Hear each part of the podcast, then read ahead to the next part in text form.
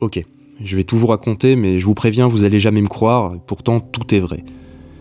La journée démarrait comme une journée classique. Réveil à 7h15 comme tous les matins, et comme tous les matins, j'ai décalé à 7h25 parce que j'avais pas assez dormi. Je crois bien que je m'étais endormi vers 1 ou 2 h du matin. Mais au final, la nuit avait été agréable, hein. j'avais été bercé par le son de la pluie contre les volets et il y avait un peu de tonnerre au loin. De toute façon, je travaillais que le matin aujourd'hui. J'avais pris mon après-midi pour rejoindre ma famille pour le week-end à Nîmes. Douche, café, club, toilette, au revoir à ma copine, j'ai pris la voiture jusqu'au travail. Il pleuvait encore un peu, donc ça bouchonnait. Logique typiquement toulousaine, en tout cas euh, d'après les Toulousains. Quand je suis arrivé au travail, un peu avant 9h, ma collègue était déjà là. Vraisemblablement depuis longtemps déjà. Franchement, je comprends pas l'intérêt pour elle d'arriver si tôt, enfin bref. Je commençais à travailler et on était rejoint bientôt par mon chef qui est arrivé avec 40 minutes de retard. Ses premiers mots, ils n'ont pas été bonjour. Hein. Il a pesté pendant bien 5 minutes contre les Toulousains qui savent pas conduire dès qu'il y a des gouttes qui tombent du ciel. De toute façon, plus ou pas, il est toujours en retard, il y a toujours une raison. Mais bon, c'est le chef, donc on le laisse faire. Après son monologue pendant lequel ma collègue et moi on répondait machinalement sans vraiment l'écouter, il s'est installé à son poste en face de moi. Une journée normale, je vous disais. Il était environ 10h30 quand mon chef a dit euh, Thomas, c'est quoi ces conneries? Son intonation, elle me rassurait moyennement. J'avais vraiment dû faire une connerie. Inquiet, j'ai relevé la tête au-dessus des écrans de nos postes, les écrans qui nous séparent. Bon, il souriait. C'était bon signe, si j'avais fait une erreur, elle n'était pas gravissime. Avant qu'il ait pu me dire de quoi il parlait, ma collègue derrière moi a lancé Ah, tu l'as reçu aussi Je devais avoir l'air perdu parce qu'ils ont arrêté de sourire et je sentais que ça les saoulait un peu. Je me suis levé de ma chaise, contourné mon bureau, puis celui de mon chef, pour aller consulter son écran. Là, il a tendu la main pour montrer l'écran et m'a dit Bah, ce mail dans son navigateur, connecté à son compte Gmail Pro, il avait reçu un message envoyé de mon adresse personnelle. Ça disait Salut, juste pour dire que je prends ma journée le temps de régler des soucis. Je crois que je me suis fait cambrioler et voler ma voiture. Je vous tiens au courant, Thomas. J'ai cligné des yeux de surprise, j'ai eu un petit mouvement de recul et je me suis approché plus près de l'écran, comme si de plus près je trouverais plus facilement la raison de ce message. Je suis retourné à mon poste en lançant Transmets-moi ça, s'il te plaît, à mon chef. Mon cerveau, il était déjà en train de faire défiler toutes les raisons possibles d'un tel message. La première idée que j'ai eue, c'est celle d'un vieux mail qui aurait mis des années à s'envoyer. C'est vrai que quand je suis arrivé à Toulouse, ma voiture avait été cambriolée. Ça pouvait être la raison, mais non, non. Le message disait clairement qu'elle avait été volée.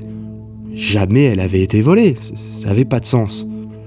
Le message, depuis transmis par mon chef, était devant moi. J'ai relu le message. Non, ça avait vraiment aucun sens. En plus, ce mail venait de mon adresse actuelle, que je n'avais pas à l'époque de mon arrivée sur Toulouse, donc aussi foireuse que soit cette piste, là j'avais une preuve que c'était pas ça. Je me suis dit qu'il fallait que je vérifie dans un premier temps si c'était dans les messages envoyés de ma boîte mail. Je me suis donc connecté à ma boîte personnelle. Et là, dès que la page s'est affichée, j'ai vu dans ma boîte de réception un mail, lu, de la Maïf, mon assurance. En objet, une longue suite de chiffres et de lettres, événement avec la date d'aujourd'hui à Colomiers, entre parenthèses 31. Le message disait Merci de bien vouloir prendre connaissance du document 6 juin concernant le dossier cité en objet. C'est systématique avec la Maïf, ils envoient un mail contenant le message en PDF. C'est très con, mais c'est probablement plus simple pour leurs archives. Bref, le PDF était donc une lettre qui m'indiquait la marche à suivre, je cite, suite à ma déclaration en ligne concernant le vol de mon véhicule et me demandait d'aller porter plainte avant de les recontacter. Là, j'avoue que je commençais à avoir chaud, euh, à paniquer un peu. était en train de me voler mon identité ou quoi? J'ai décidé dans un premier temps, dans le doute, de changer mes mots de passe sur mes comptes importants ou liés à ma carte bleue. Mes mails, l'App Store, Amazon, Steam. Je suis arrivé à en faire 6 ou 7 en une grosse demi-heure. C'était pas grand chose, mais j'avais l'impression de commencer à reprendre le contrôle.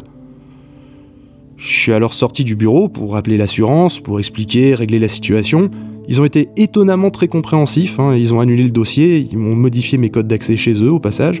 Très efficace, en une poignée de minutes, à temps de comprise, tout avait été fait. Pendant la conversation téléphonique, ma montre connectée a vibré plusieurs fois, mais j'ai décidé de l'ignorer. De toute façon, elle était au poignet de ma main gauche, qui tenait mon téléphone, et je sais pas faire deux choses en même temps. J'ai raccroché, et je suis retourné m'asseoir à mon poste.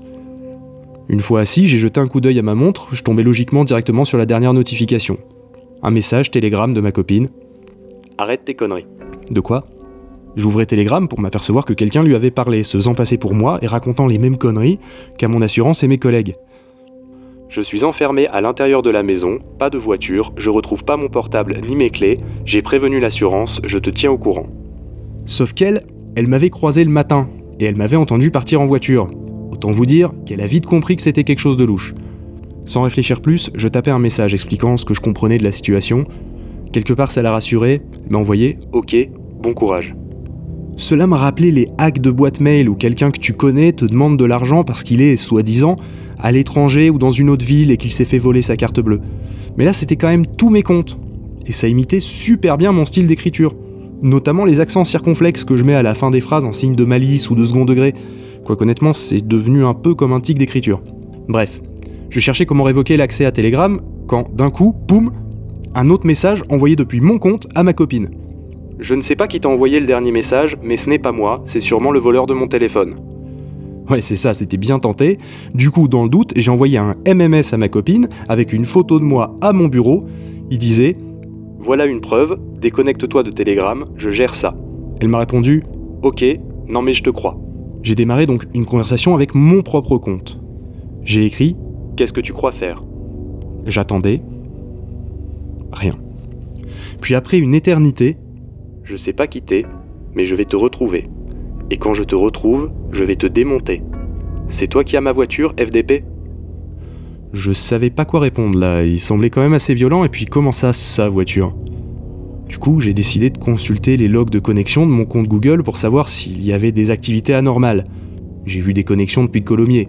Mon ordinateur étant allumé, je me suis dit que c'était normal, mais dans le doute et pour me simplifier le suivi, j'ai décidé d'aller éteindre l'ordinateur à distance, sait-on jamais?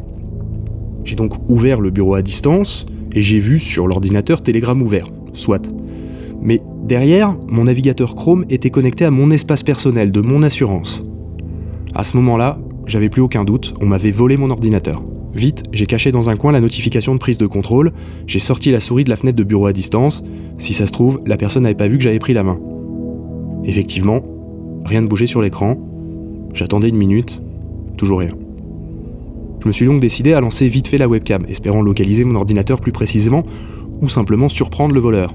J'ai donc démarré un enregistrement de mon écran en local, et je me suis lancé. Skype fera l'affaire, vite les préférences, audio-vidéo. Et là, j'en revenais pas. Mon ordinateur était toujours dans le bureau.